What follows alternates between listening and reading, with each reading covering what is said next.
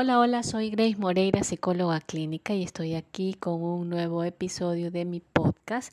Bueno, estuve revisando y me da alegría de que ya he tenido 15 reproducciones desde que inicié mi podcast y dos audiencias fijas. Ah, dirán, sí, pero eso no es nada. Así es, es poquito, pero paso a paso se llega lejos, ¿verdad? Y bueno, pues el día de hoy les voy a hablar de este del autocuidado. ¿Qué es el autocuidado? Pues esa capacidad que tenemos, como la palabra mismo lo dice, pues de cuidarnos a nosotros mismos. Eh, mucho se habla de la autoestima, que la autoestima es mirarse al espejo, reconocerse, eh, decirse qué guapo que estoy y todo lo demás, ¿no?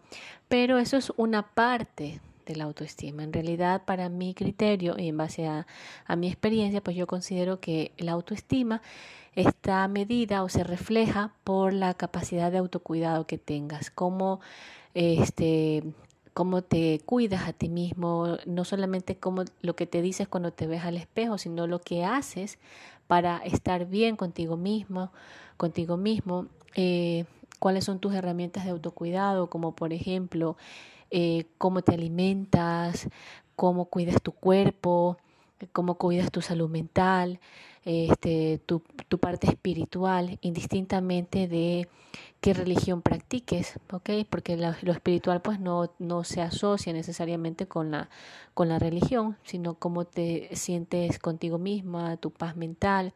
Entonces todo eso es importante, ¿no? Por ejemplo, cuando hablamos de de la alimentación, qué alimentos le estás dando a tu cuerpo para que éste pues funcione bien. Cuando hablamos del ejercicio, qué, qué actividad física estás haciendo para mantener tu, tu cuerpo en fuerte, en movimiento, ¿ok? Entonces, y cuando hablamos a nivel mental, pues qué pensamientos, qué, qué tienes respecto a ti mismo, este, qué, cuántos pensamientos boicoteadores, saboteadores tienes respecto a ti o qué tanto te dices eh, de positivo, de afirmativo para ti. Entonces todas esas cosas pues es importante revisar y a nivel espiritual eh, qué tanto estás en paz contigo mismo, en paz con el entorno, para que eso pues te permita sostenerte en esos pilares fundamentales, ¿no? Que es mente, cuerpo, espíritu y que es importante para que usted para el buen funcionamiento, ¿no? Para un funcionamiento integral.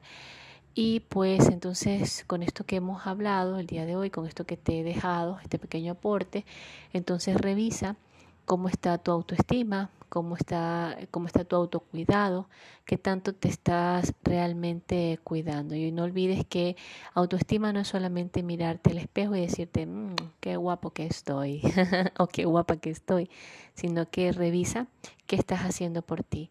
¿Ok? ¿Cuáles son esas herramientas de autocuidado que estás teniendo para ti? ¿ok? Te dejo un abrazo, hasta un próximo encuentro. Chau, chau, chau, chau, chau.